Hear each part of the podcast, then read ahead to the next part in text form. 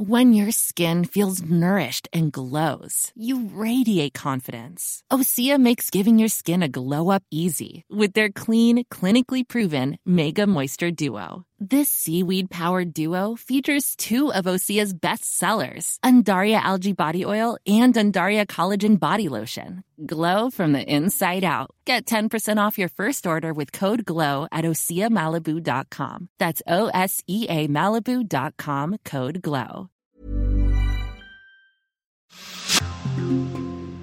Wir werfen mit Cannabis eine zusätzliche Droge auf den Markt, wobei wir wissen, in den Ländern, wo es äh, legalisiert wurde, gibt es erhebliche Schäden bei Kindern und Jugendlichen. Ähm, es richtet Schaden im Gehirn, es führt zu Schizophrenie und deshalb muss es nach wie vor eben unter Strafe stehen, damit das eben genau nicht Normalität wird, dass der Dealer im Park das einem Kind verkauft, wie es momentan die Ampel will. Das wollen wir nicht und genau deshalb wird es die Legalisierung mit uns eben nicht geben. Aber das ist ja, wenn ich da einhaken darf, das ist der Realität. Also es ist, ist ja schön, dass sie das so nicht wollen, aber es ist ja so. Und deswegen muss man sich vielleicht der Realität stellen, dass die prohibitionistische Drogenpolitik der letzten Jahrzehnte gescheitert ist und dass wir jetzt einen neuen Weg einschlagen müssen, damit eben nicht der Dealer dem jungen Menschen im Park irgendwas rüberschiebt. Das ist ein Zustand, wie der jetzt gerade im Park beschriebene, den wir eben nicht wollen. Grasland. Wenn das Gras nach Deutschland kommt. Ein Weiß-Podcast über die Cannabis-Legalisierung.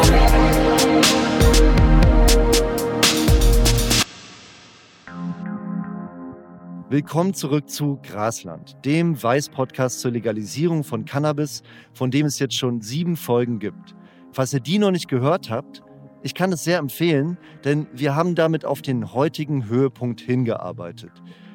Wenn ihr aber schon seit Anfang an dabei seid, könnt ihr wahrscheinlich selbst schon einen Vortrag über die Legalisierung von Cannabis halten.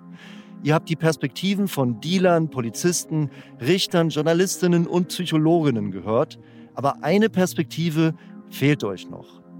Ich bin euer Host Tim Geier und heute im Finale von Staffel 1 spreche ich mit denen, auf die es bei der Legalisierung ganz besonders ankommt mit zwei Politikerinnen, die im Bundestag echte Expertinnen für die Legalisierung sind. Die eine, weil sie die Legalisierung unbedingt durchboxen will, die andere, weil sie genau das auf jeden Fall verhindern will. Carmen Wegge ist Bundestagsabgeordnete für die SPD und in ihrer Partei als Rechtspolitikerin für die Cannabis-Legalisierung zuständig. Zur Erinnerung, die SPD stellt mit Gesundheitsminister Karl Lauterbach einen der Chefs der Legalisierungspläne. Und die wird Carmen Wegge heute hier verteidigen müssen. Denn Simone Borchardt könnte fast so was wie ihre perfekte Gegenspielerin sein. Sie kümmert sich bei ihrer Partei, der CDU, nämlich als Gesundheitspolitikerin um die Cannabis-Legalisierung. Das heißt, als offizielle Berichterstatterin beobachtet sie die Ampel und ihre Legalisierungspläne ganz genau. Und wie ihr euch wahrscheinlich schon denken könnt, ist Simone Borchardt genauso wie ihre Partei gegen die Legalisierung von Cannabis. Bei mir im Podcast treffen die beiden heute zum ersten Mal aufeinander. Und weil Politikerinnen und Politikern ja gerne mal vorgeworfen wird, dass sie keine Ahnung haben, wovon sie sprechen, habe ich die beiden erstmal gefragt, was ihre praktischen Erfahrungen mit Cannabis sind. Also, Frau Wegge, wie sieht's bei Ihnen aus?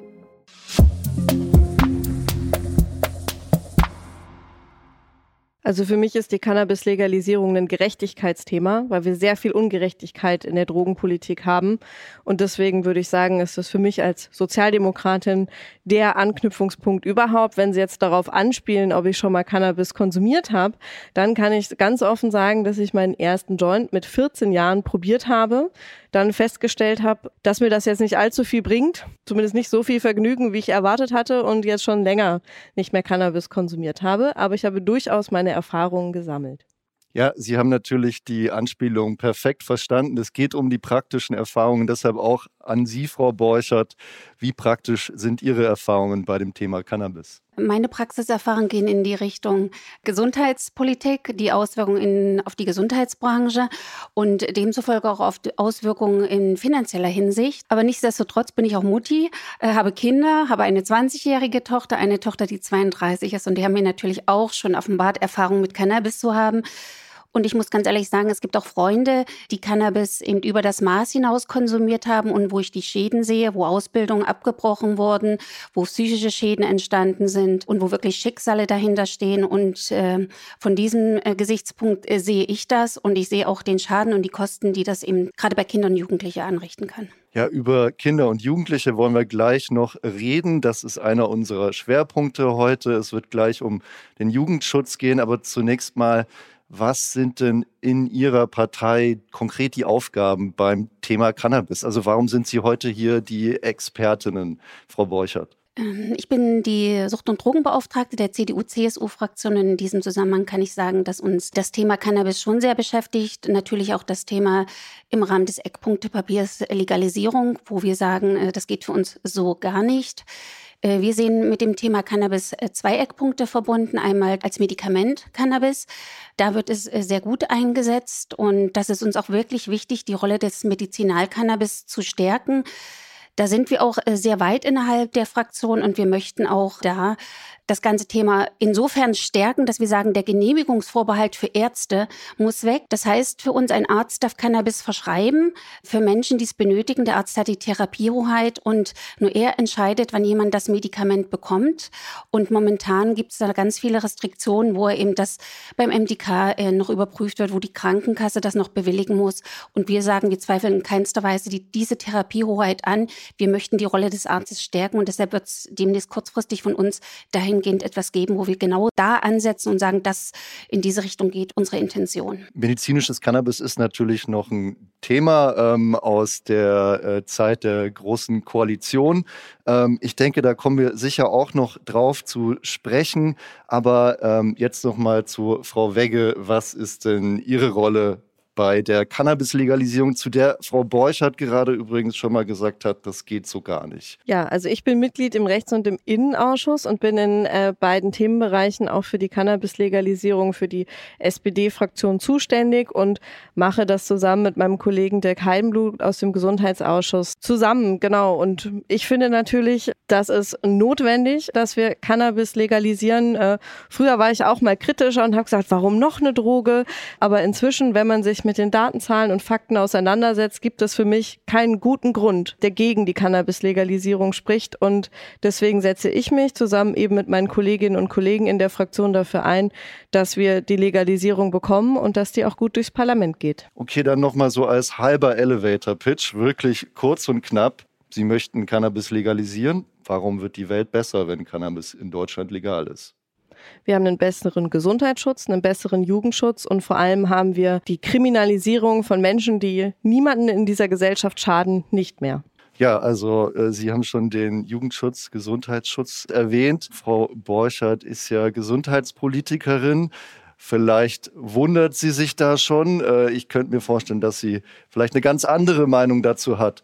Frau Borchert, dann stelle ich Ihnen die Frage entgegengesetzt, warum wird die Welt schlechter, wenn Cannabis legalisiert wird? Auch von Ihnen bitte kurzer Elevator-Pitch. Ähm, was es im Klaren sein muss, ja, wir haben Drogen wie Alkohol, Nikotin auf dem Markt, wir kämpfen dagegen und es errichtet jetzt schon erhebliche Schäden an. Wir werfen mit Cannabis eine zusätzliche Droge auf den Markt, wobei wir wissen, in den Ländern, wo es äh, legalisiert wurde, gibt es erhebliche Schäden bei Kindern und Jugendlichen. Es richtet Schaden im Gehirn, es führt zu Schizophrenie und die Auswirkungen gerade auf das Gesundheitssystem von den Kosten her, die sind enorm und das wird unsererseits, sagen wir von der Ampel, komplett ausgeblendet. Auch die ganzen Empfehlungen der Fachleute werden für uns in diesem Sinne nicht wirklich ernst genommen und auch Kinder- und Jugendärzte warnen explizit davor.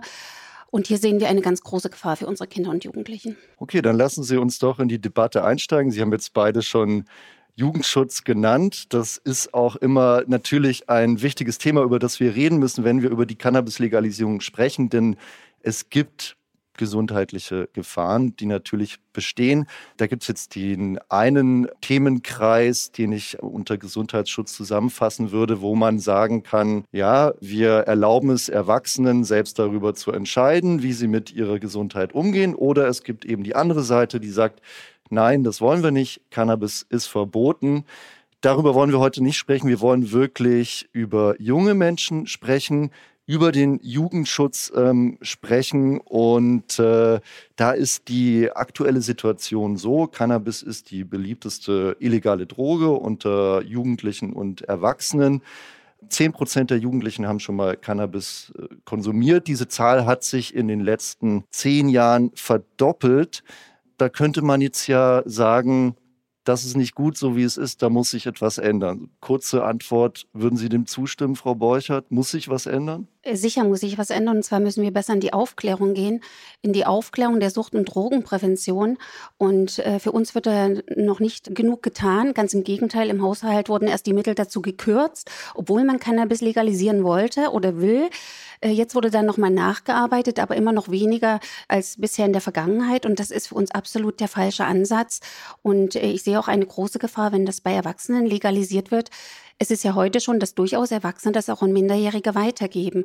Und da sehen wir eben auch eine sehr, sehr große Gefahr daran. Frau Wegge, vielleicht wollen Sie darauf antworten. Also ist es tatsächlich so, dass die Ampelkoalition ein bisschen die äh, Prävention gerade vergisst, weil man sich voll darauf konzentriert, okay, wir müssen jetzt Cannabis legalisieren, um eine bessere Prävention können wir uns dann kümmern. Es ist ja schon so, dass man aus dem Bereich jetzt noch nicht so wirklich neue Ansätze gehört hat, seit die Ampelkoalition im Amt ist sozusagen. Also da würde ich äh, ganz klar widersprechen. Also Teil des Eckpunktepapiers sind ja auch Präventionskonzepte, die dort enthalten sind.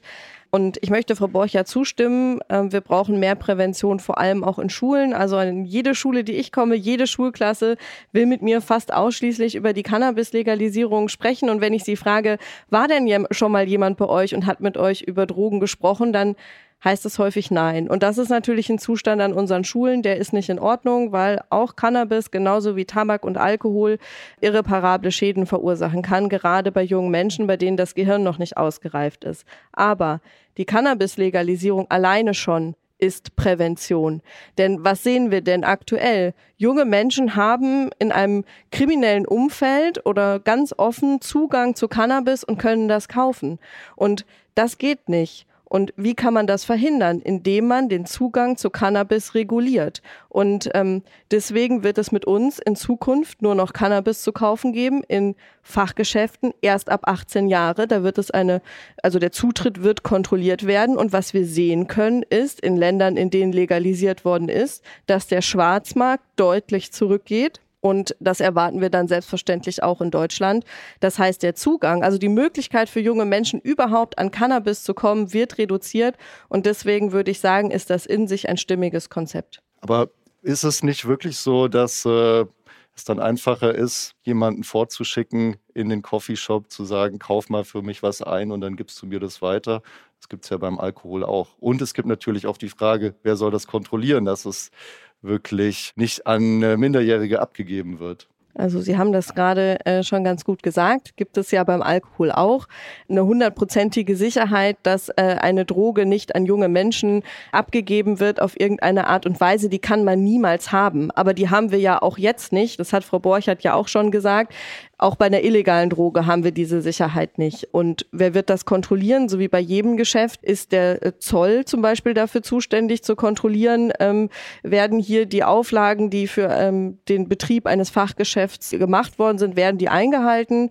Das wird kontrolliert werden. Und natürlich haben wir auch immer noch die Polizei, die, wenn sie junge Menschen kontrolliert, die unter 18 sind und dort Cannabis findet, die Möglichkeit hat oder dazu verpflichtet ist, Cannabis ihnen wegzunehmen. Und tatsächlich haben wir ja auch Möglichkeiten, dann zu sanktionieren im Sinne von, dass man junge Menschen zu Präventionsprogrammen verpflichten kann. Auch das ist zum Beispiel Teil der Eckpunkte der Bundesregierung. Okay, jetzt sind wir schon sehr weit weggekommen vom Jugendschutz, vom Gesundheitsschutz. Aber gut, Frau Borchert, Sie möchten natürlich kurz gerne darauf äh, reagieren. Das kann ich verstehen. Also für mich werden hier wirklich die Gefahren der Legalisierung absolut verharmlost und man darf eben nicht vergessen, dass fast zehn Prozent der Menschen, die Cannabis nur probieren, abhängig werden irgendwann. Und das finde ich ist eine wahnsinnig hohe Quote. Und wenn ich dann immer höre, in lizenzierte Geschäfte und es muss kontrolliert werden, ich weiß nicht, ob der Ampel bewusst ist, dass wir uns gerade in einem Markt bewegen, wo wir Personalmangel haben, wo wir Fachkräftemangel haben. Wer soll bitte das kontrollieren? Welche lizenzierten Fachgeschäfte, welches Fachpersonal wollen wir denn bitte schön dahinsetzen?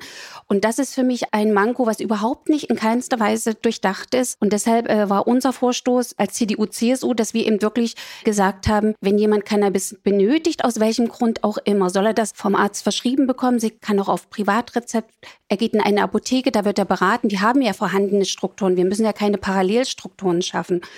Und deshalb kann man das zwar trennen, äh, das äh, Medizinalcannabis und die Legalisierung, ja, aber verstärkt sollen es die Menschen bekommen, die es brauchen. Aber bei der Legalisierung wird das komplett verharmlost und die Schäden und die Langzeitfolgen, die werden für mich dabei gar nicht richtig beachtet. Ja, Schäden, Langzeitfolgen, da kommen wir zum guten Thema zurück. Sie hatten vorhin das äh, Thema Psychosen erwähnt, da würde ich gerne nochmal ansetzen. Sie meinten, Cannabis löst Psychosen aus. Das kann man aber nicht so äh, ja, also zu 100 Prozent sagen, dass Nein. es so sein muss, oder? Also ist es da nicht, wäre es da nicht auch besser zu sagen, man könnte über die Legalisierung an die Menschen besser rankommen und äh, ihnen so schon, wenn wir wieder zum Thema Prävention gehen, schon ja eben auch ohne Stigmatisierung sagen, sei vorsichtig, äh, wenn du eine Vorgeschichte hast in deiner Familie, wenn es dort Psychosen gab, dann solltest du das vielleicht nicht konsumieren. Denn bislang ist es ziemlich schwer, als junger Mensch, glaube ich, an diese Infos ranzukommen. Das sehe ich nur begrenzt so. Also ich kann auch nicht alles bestätigen, was hier gesagt wurde. Also ich habe andere Erfahrungen, dass zum Beispiel in Schulen sehr gute Aufklärung, Prävention gemacht wurde. Momentan funktioniert das System. Prävention, Hilfe anbieten, Schadenssanierung, Angebotsreduzierung. Das ist ja ein System, weil es allgemein äh, in unserer Drogenpolitik funktioniert. Und Deutschland ist eines der Länder innerhalb der EU, äh, was mit, mit die wenigsten, den wenigsten Drogenverbrauch hat, auch bei Cannabis.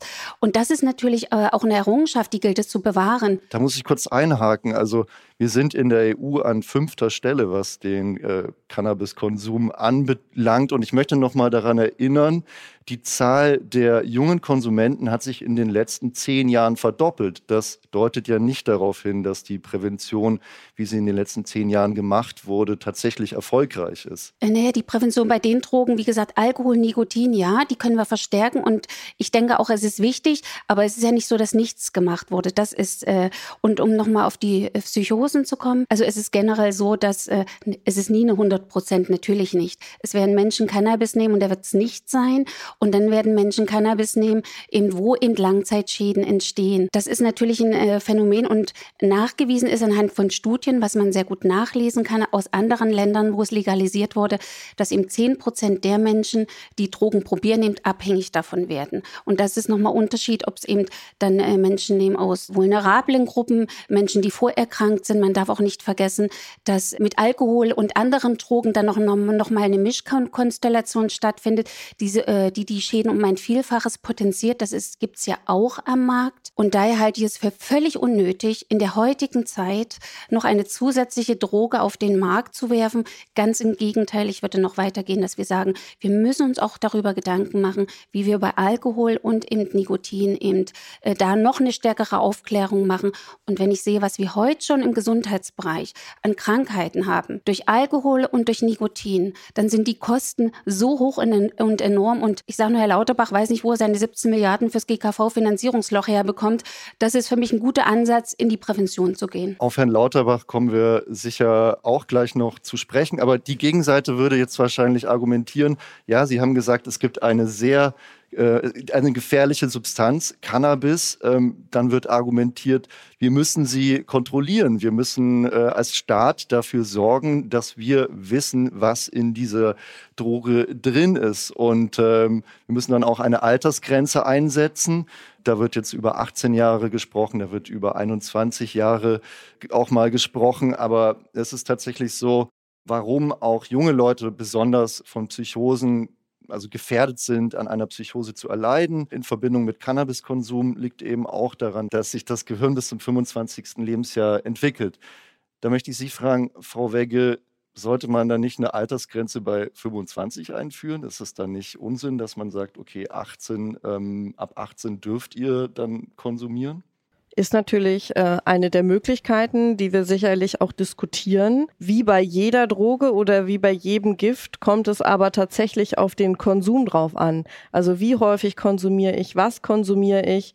Und deswegen glaube ich, ist es einfach lebensfern zu sagen, wir führen das jetzt erst ab 25 ein, weil dann, und da wäre ich dann wieder auch bei Frau Borchert, müsste man dann darüber sprechen, was ist denn dann eigentlich mit ähm, Alkohol und Tabak?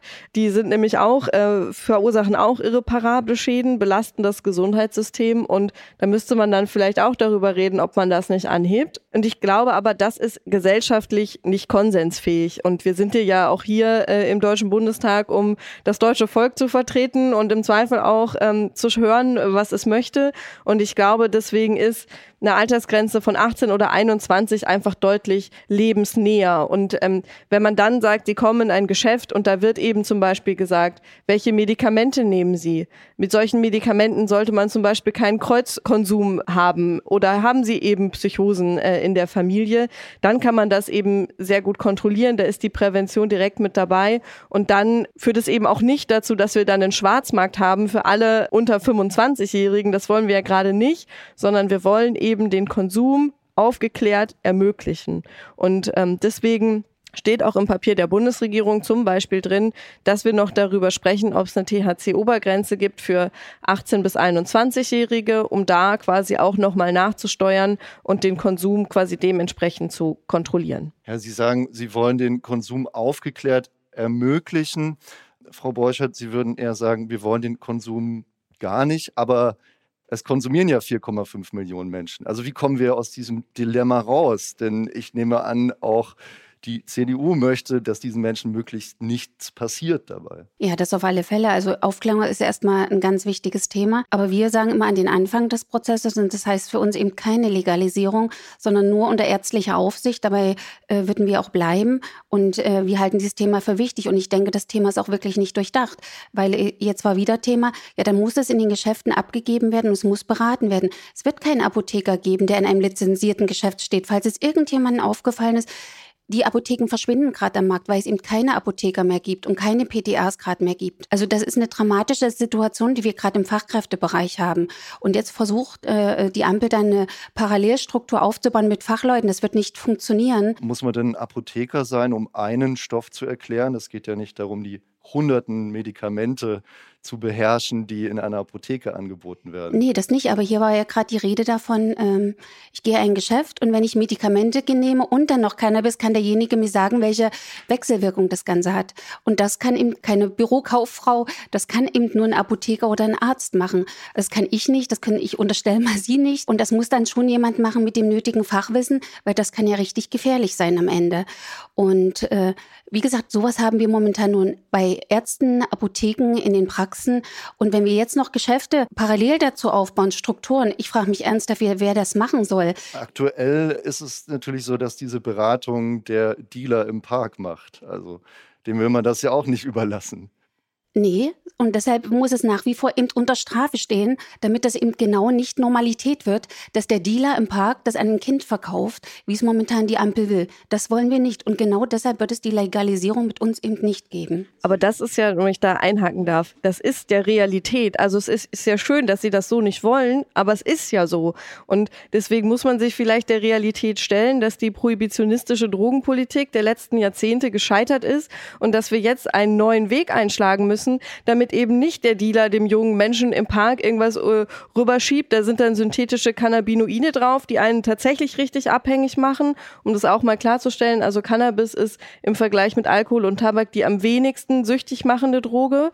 Und, und das auch nochmal zu sagen, wir haben ja schon die süchtigen Menschen in diesem Land. Und das ist ein Zustand, wie der jetzt gerade im Park beschriebene, den wir eben nicht wollen. Und ich sehe nicht, äh, wie man anders dagegen kämpft, denn Strafbarkeit funktioniert nicht. Wir haben viele Menschen in Deutschland, 10 Prozent, die Dunkelziffer ist höher, die regelmäßig Cannabis konsumieren, egal ob es illegal ist oder legal. Und deswegen kann die Antwort nur sein, Gesundheitsschutz durch Kontrolle des Anbaus und der Qualität, Zurückdrängung der organisierten Kriminalität und Zugang beschränken, damit junge Menschen geschützt sind. Und selbstverständlich Präventionsprogramme, Aufklärungskampagnen müssen die ganzen äh, Legalisierungsprozess begleiten.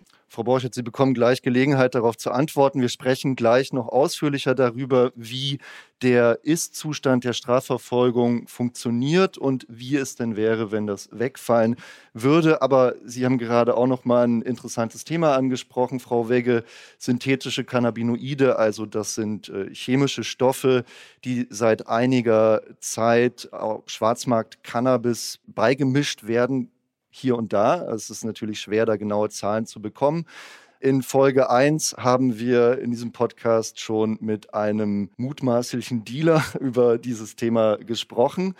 Und das Interessante ist, dass Sie sind Gesundheitspolitikerin, Frau Borchert, und Karl Lauterbach ist Gesundheitsminister. Und Sie argumentieren gegen die Legalisierung. Er argumentiert unter anderem mit diesem Thema synthetische Cannabinoide dafür. Er sagt also, es gibt diese gefährlichen Stoffe, wir müssen sie kontrollieren, wir müssen dafür sorgen, dass die nicht mehr beigemischt werden. Wo unterscheiden sich da Ihre, Ihre Blickrichtungen, Ihre Denkweisen als Gesundheitspolitikerinnen, als Gesundheitspolitiker grundsätzlich? Ja, also zur Wahrheit gehört dazu, dass wir, wenn wir Cannabis legalisieren, ungefähr 400 Tonnen brauchen würden und wir wären gar nicht in der Lage, das selber anzubauen. Das heißt, der Schwarzmarkt würde nicht bekämpft werden letztendlich. Und wenn man sieht, was auch Cannabis in der Herstellung äh, an Energie kostet, dann äh, muss Cannabis einen gewissen Preis haben. Und es wird dann immer trotzdem einen Markt geben, der das unter diesem Preis verkauft. Und da können wir nicht sicherstellen, was dann da drin ist. Und das gehört eben auch zur Wahrheit dazu. Alles andere ist für mich wirklich blauäugig. Das ist natürlich toll, wenn man dann Cannabis an jeder Ecke kaufen kann und äh, das hoch rein wäre. Aber es ist nicht so. Das ist nicht die Wirklichkeit. Und wenn man über die Ländergrenzen hinaus guckt, wo es eben legalisiert wurde, dann haben die genau mit diesen Problemen zu kämpfen. Und wir rennen sehenden Auges in diese Probleme rein und könnten eigentlich aus diesen Erfahrungen in diese, aus diesen Ländern lernen. Und äh, das machen wir eben gerade nicht. Und deshalb äh, sehe ich das, solange das nicht rund gedacht ist in allen Dingen, äh, sehe ich da für diese Cannabis-Legalisierung wirklich äh, ziemlich schwarz, muss ich sagen. Ich glaube, dass der Schwarzmarkt ganz verschwindet. Das wird auch nicht wirklich äh, argumentiert. Man könnte sagen, es wäre ja schon ein Erfolg, wenn er kleiner wird, denn Aktuell wird er nicht kleiner. Also die Handelskriminalität bei äh, Cannabis ist in den letzten zehn Jahren absolut auf dem gleichen Niveau.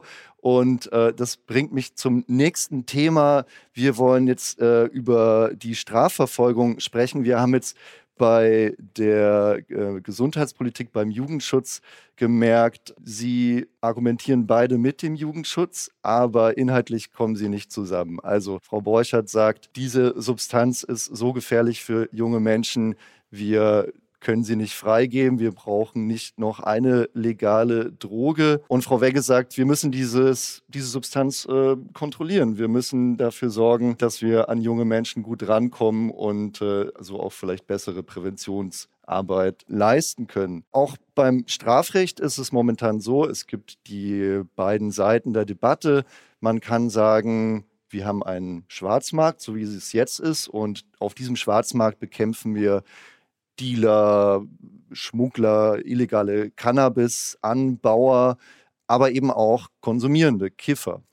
Das ist die eine Möglichkeit. Die andere Möglichkeit, die jetzt gerade diskutiert wird, ist zu sagen, wir schaffen einen legalen Markt, auf dem wir dann die gewisse Regeln etablieren, die natürlich auch kontrolliert werden müssen. Wir haben jetzt schon darüber gesprochen, ob äh, die Dealer dadurch ganz verdrängt werden. Wir haben da auch noch ausführlicher in äh, Folge 4 mit einem Polizisten, mit äh, Dirk Peklo vom Bund Deutscher Kriminalbeamter gesprochen. Da kann man diese Debatte auch noch mal ausführlicher nachhören. Wir wollen jetzt aber stattdessen, wie schon beim Jugendschutz, bei den einzelnen Personen bleiben, und zwar bei den Konsumierenden, und wollen gucken, wie sich das Cannabisverbot bzw. die Legalisierung auf die einzelnen Menschen auswirkt. Ja, und da ist es aktuell so, die Polizei verfolgt, wie gesagt, nicht nur Dealer, sondern auch Cannabiskonsumenten, also kleine Kiffer. Und da spricht man von konsumnahen Delikten, also alle Delikte, die den Konsum betreffen, also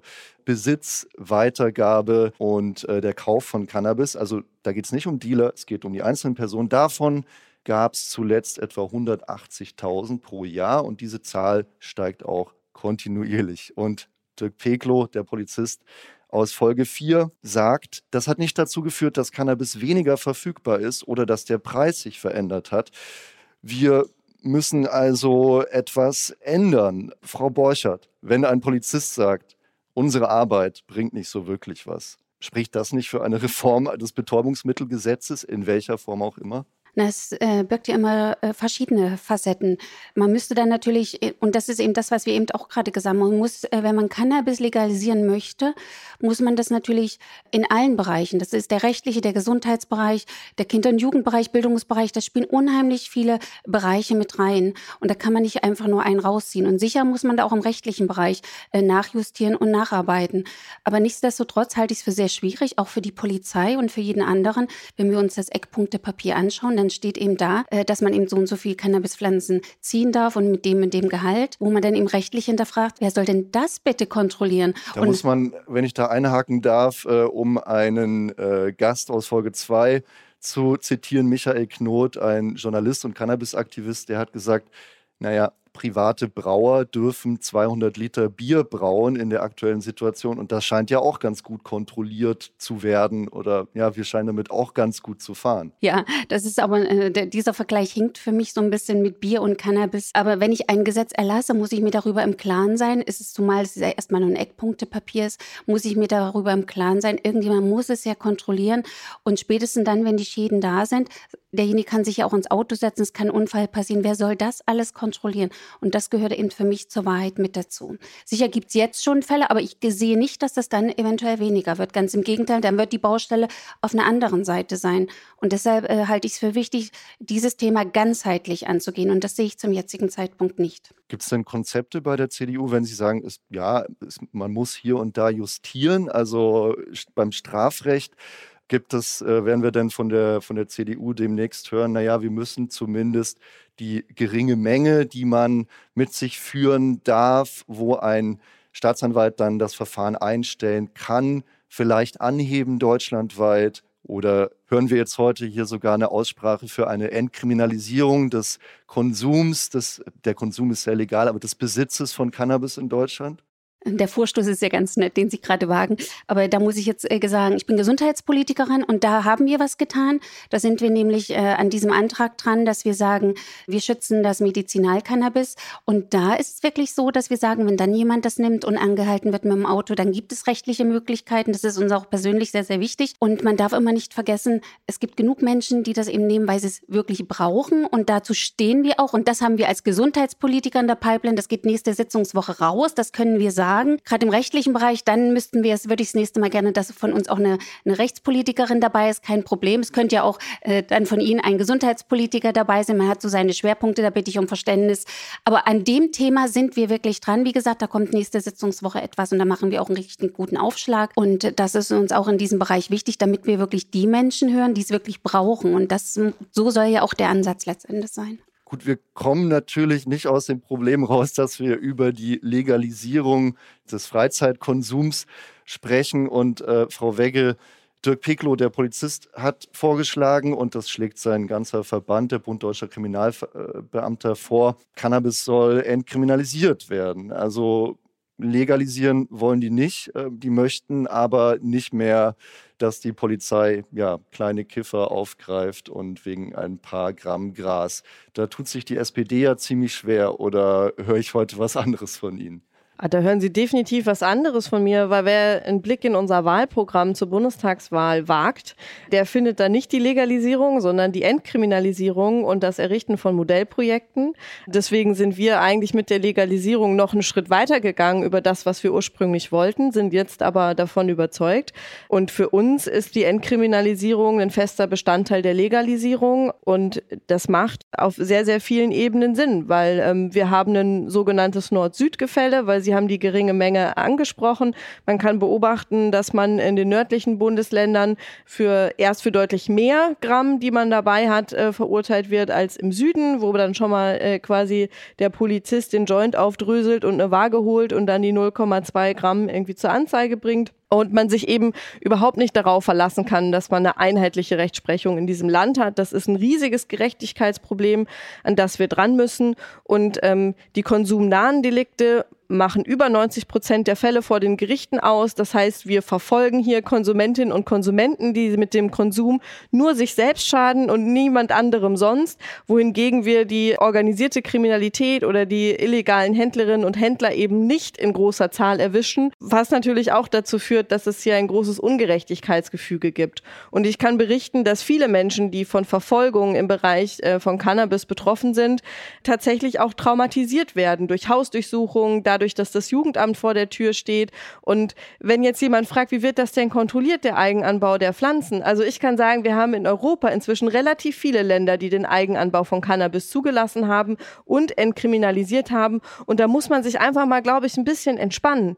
Die Leute können zu Hause zwei bis drei Pflanzen hochziehen, ohne dass das jemand standardmäßig kontrollieren muss. Selbstverständlich könnte es auch Positionen geben im Sinne von, man braucht auch eine Lizenz, um sich da zu Hause was äh, hinzubauen, damit äh, nicht, wenn der Nachbar anruft, die Polizei dann äh, weiß, okay, da muss ich jetzt nicht hin, weil der darf halt einfach anbauen. Halte ich aber auch viel zu kompliziert. Äh, die Leute sollen halt einfach ihre drei bis fünf Pflanzen auf dem Balkon anbauen und gut ist. ja, also das muss niemand kontrollieren. Da muss man sich einfach mal ein bisschen zurücklehnen und denken, die Leute, äh, und da übernehme ich dann auch gerne das Wording der FDP, haben auch ein bisschen Eigenverantwortung äh, verdient und die Kontrollsucht, äh, die müssen wir hier in dem Bereich jetzt nicht unbedingt ausüben. Okay, da höre ich jetzt raus, Sie wollen das mit der Legalisierung durchziehen. Ich kriege Sie jetzt nicht dazu, hier zu sagen, wir machen erstmal eine Entkriminalisierung. Äh, Denn auch da ging es ja. Da kann ich schon gerne was dazu sagen. Also ähm, ich finde, für uns ist der Minimalkonsens, äh, zumindest im Parlament, dass wir entkriminalisieren in dieser äh, Legislatur. Idealvorstellung ist, äh, wir haben ein Gesetz zur Legalisierung, das ist bei uns im Parlament und wir beschließen das. Und ähm, ich finde zum Beispiel persönlich als Rechtspolitikerin, weil es, wie gesagt, ein großes Gerechtigkeitsdefizit gibt in unserem Land, dass äh, in dem Moment, in dem das äh, Gesetz unterzeichnet wird vom Bundespräsidenten, die Entkriminalisierung umgehend in Kraft tritt. Und ähm, es ist natürlich eine große Kraftanstrengung, die Legalisierung. Wir, wir etablieren einen komplett neuen Wirtschaftszweig, wo übrigens schon sehr viele Menschen in der Pipeline stehen. Übrigens auch viele Landwirtinnen und Landwirte, die alle darauf hoffen, bald äh, mit dem Anbauen ähm, loszulegen. Deswegen glaube ich auch, dass wir den, äh, unseren eigenen Bedarf decken können. Und da müssen Lizenzen vergeben werden, da müssen Fachschulungen durchgeführt werden. Und das dauert länger. Das kann man nicht von heute auf morgen beschließen und am nächsten Tag öffnen die Läden in Deutschland. Und das dauert dann halt seine Monate. Und deswegen finde ich eine vorgezogene Entkriminalisierung innerhalb eines Legalisierungsgesetzes sinnvoll. Und genau so sollten wir das machen. Okay, dann noch einmal kurz, Frau Borchert. Also bei einer Entkriminalisierung würde ja der Großhandel weiterhin illegal bleiben. Also die Polizei würde weiter die organisierte Kriminalität verfolgen natürlich, aber die einzelnen Personen, diese 180.000 Menschen pro Jahr, über die wir jetzt gesprochen haben, die müssten eben nicht mehr Angst vor Strafverfolgung haben. Wäre das nicht ein Minimalkonsens, den auch Sie eingehen könnten? Naja, bei der Entkriminalisierung reden wir ja nicht nur die, von diesen Menschen, die bisher eben äh, ertappt wurden, sag ich mal, sondern es würde ja auch die betreffen, die sagen, oh, das äh, unterliegt es keiner Straftat mehr, ich probiere es aus, wo kriege ich es denn her? Kaufen kann ich es nicht, also gehe ich in den Park und kaufe es beim Dealer. Das wäre ja ganz quer, dann würde man ja den Schwarzmarkt erst recht nochmal anheizen. Und äh, dass Sie sagen, also 400 Tonnen können wir einfach mal so anbauen. Das zeigt mir, dass das gar nicht durchdacht ist, weil 400 Tonnen können wir nicht einfach so anbauen. Wir werden gar nicht in der Lage dazu. Und das gehört eben zur Wahrheit dazu. Das heißt, Deutschland müsste das Cannabis importieren und das dürfen wir laut EU-Recht momentan eben nicht.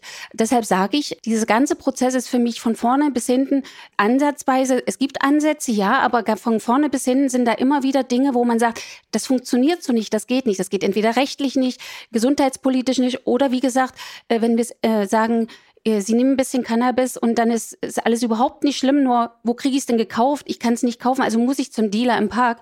Dann haben wir ja genau das Gegenteil erreicht, was wir wollten. Und deshalb denke ich, muss der Prozess, wenn ordentlich und gründlich auf den Prüfstand gestellt werden, muss sauber äh, recherchiert werden von vorne bis hin. Und dann frage ich mich ernsthaft, wenn man sowas wirklich ordentlich machen will, ob man dann eben das innerhalb von einem halben Jahr hinbekommt oder ob man es lieber richtig und gründlich macht und dann dauert es eben vielleicht mal ein Jahr länger. Das heißt, Sie äh, fordern jetzt etwas mehr Zeit und dann würde man es trotzdem, äh, dann würden Sie also trotzdem also ich, ich, Zustimmung also geben. Also ich sag mal so, ne, also ich, ich will schon noch mal sagen, also äh, die ganze äh, Cannabis-KonsumentInnen-Community, ja, die, die beschwert sich jeden Tag, warum wir immer noch nicht fertig sind und das liegt halt daran, dass wir uns ausreichend Zeit nehmen. Also wir haben äh, angefangen äh, letztes Jahr im Sommer mit Hearings, wo wir im Übrigen auch ein Hearing mit äh, vielen Ländern hatten, die äh, bei sich äh, entkriminalisiert oder legalisiert haben, um eben aus den Erfahrungen aus den dortigen Ländern zu lernen.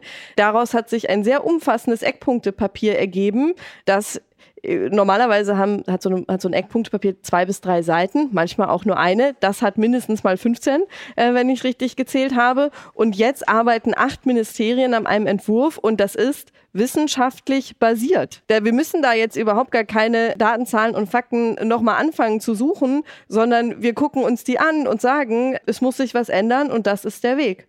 Ein Eckpunktepapier auszuarbeiten ist die eine Sache. Die andere Sache ist, einen Gesetzentwurf auszuarbeiten.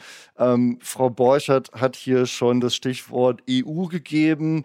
Äh, und wir haben jetzt auch schon gemerkt, auch bei dem Thema Strafverfolgung kommen sie nicht wirklich zusammen.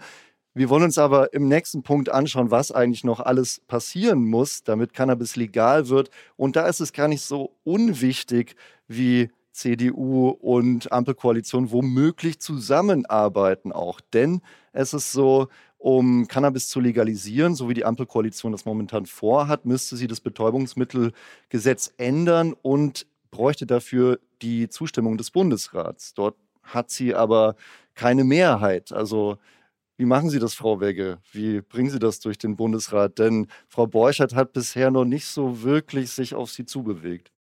Ja, da gibt's verschiedene Strategien. Zum einen mal Wahlen gewinnen. Da stehen äh, dieses Jahr ja zwei Wahlen an. Ich bin mir sicher, Nancy Faeser wird in Hessen eine wunderbare Ministerpräsidentin werden. Dann haben wir auch die Mehrheit im Bundesrat. Ansonsten äh, gibt es natürlich auch noch die frohe Kunde aus NRW. Da regieren äh, CDU und Grüne zusammen. Die haben in ihrem Koalitionsvertrag vereinbart, dass sie grundsätzlich einer Cannabis-Legalisierung offen gegenüberstehen und äh, diese auch offen prüfen werden, äh, den Vorschlag, den wir dann vorlegen äh, von Bundesseite. All das sind Möglichkeiten, um die Mehrheit im Bundesrat zu haben. Und dann ist es natürlich auch so, dass nicht alle Teile der Legalisierung Bundesrats zustimmungspflichtig sind. Das kann man hier auch nochmal so sagen, weil es ist ja nur da zustimmungspflichtig, wo die Hoheit der Länder berührt wird. Und da kommt es auch ganz konkret auf die Ausgestaltung drauf an, in wie vielen Teilen denn das dann tatsächlich zustimmungspflichtig ist. Okay, Frau Borchert, haben Sie die CDU bei diesem Thema eine absolute Blockadehaltung oder ist es wie viele politischen Themen auch ähm, etwas, wo man sagt, gut, reden wir miteinander, verhandeln wir? Na, das auf alle Fälle. Bisher ist noch keiner offiziell auf uns zugekommen. Gerade im Gesundheitsbereich kann ich so sagen, wie es ist, äh, passiert das so gut wie gar nicht. Uns ist in erster Linie wirklich wichtig der Kinder- und Jugendschutz und da müssen wir erst mal ran. Ich sage mal erst das eine vor dem anderen und wenn das dann ordentlich und gründlich durchdacht ist, dann man kann immer über alles reden. Das heißt, wenn die richtigen Voraussetzungen getroffen sind, würde die CDU auch eine Legalisierung mitgehen? Das kann ich zum jetzigen Zeitpunkt so nicht sagen, weil wir bisher heute keinen Gesetzesentwurf haben. Und ohne Gesetzesentwurf kenne ich die Inhalte nicht. Weil dieses Eckpunktepapier, das ist dann doch etwas ein, ein Regelungswirrwarr aus irgendwelchen Zahlen, äh, was jeder haben darf oder nicht, mit zwei, drei Pflanzen, mit dem und dem THC-Gehalt, wo wir uns ernsthaft hinterfragen, wer das prüfen soll, wie das gemacht werden soll, wie das umgesetzt werden soll sobald es einen Gesetzentwurf gibt und die Prävention den richtigen Stellenwert für uns hat und äh, man auf uns zukommt, sind wir gerne zu, zu Gesprächen bereit. Naja, wir sind dann, wir schauen jetzt noch gespannter auf den Gesetzentwurf, der Ende März vorliegen soll. Aber der Bundesrat ist ja nicht die einzige Hürde. Wir haben es hier schon gehört. Es gibt einen EU-Rahmenbeschluss von 2004, der die Herstellung, Anbau, Verkauf, Transport, Ein- und Ausfuhr von Cannabis untersagt, beziehungsweise die Mitgliedstaaten verpflichtet, diese nicht zu erlauben. Frau Wegge, was macht Sie so sicher, dass Sie da rauskommen? Also die Bundesregierung hat hier ja einen Weg äh, vorgeschlagen, den ich als mutig ansehe, aber der durchaus funktionieren kann, weil ähm, der europäische Rahmenbeschluss äh, ist ja eigentlich eine Spiegelung der völkerrechtlichen Verträge, die wir haben. Da wird äh, die Bundesregierung eine sogenannte Interpretationserklärung abgeben. Hatte man tatsächlich damals schon, zumindest äh, bei der Single Convention von 1988. Da hatte, ich glaube, Leuthäuser Schnarrenberger war es, schon angemeldet, dass Deutschland da äh, möglicherweise einen inhaltlichen Wandel ähm, vollführen könnte. Und das haben wir jetzt auch gemacht. In der Interpretationserklärung wird drinstehen, dass wir selbstverständlich die Ziele, die diese Konventionen haben, das heißt den illegalen Handel zu bekämpfen, weil den kann man immer noch bekämpfen, auch bei einer Legalisierung, und den Gesundheits- und Jugendschutz weiter als oberstes Ziel zu haben. Wir sagen aber eben, wie schon jetzt häufiger ausgeführt, den Weg, der jetzt beschritten wurde, der ist der falsche. Deswegen gehen wir jetzt diesen Weg. Und das wirkt sich natürlich auch darauf aus, wie das europäische Recht zu interpretieren ist. Und ähm, es gibt viele äh, findige Europa- und Völkerrechtler, die uns da tatsächlich auch Recht geben. Da kommt es dann manchmal zum Beispiel auch auf die Wortlautauslegung aus. Im Rahmenbeschluss wird vom unerlaubten Handel gesprochen. Was ist denn dann, wenn wir den Handel erlauben? Das sind dann alles so, so Feinheiten. Äh, natürlich wäre aus meiner Sicht der sauberste Weg, wenn wir diesen Rahmenbeschluss ändern würden auf europäischer Ebene. Diese Willensbekundung haben wir aber aber auch äh, gemacht, oder zumindest hat die Bundesregierung das gemacht, dass sie diesen Rahmenbeschluss ändern wollen.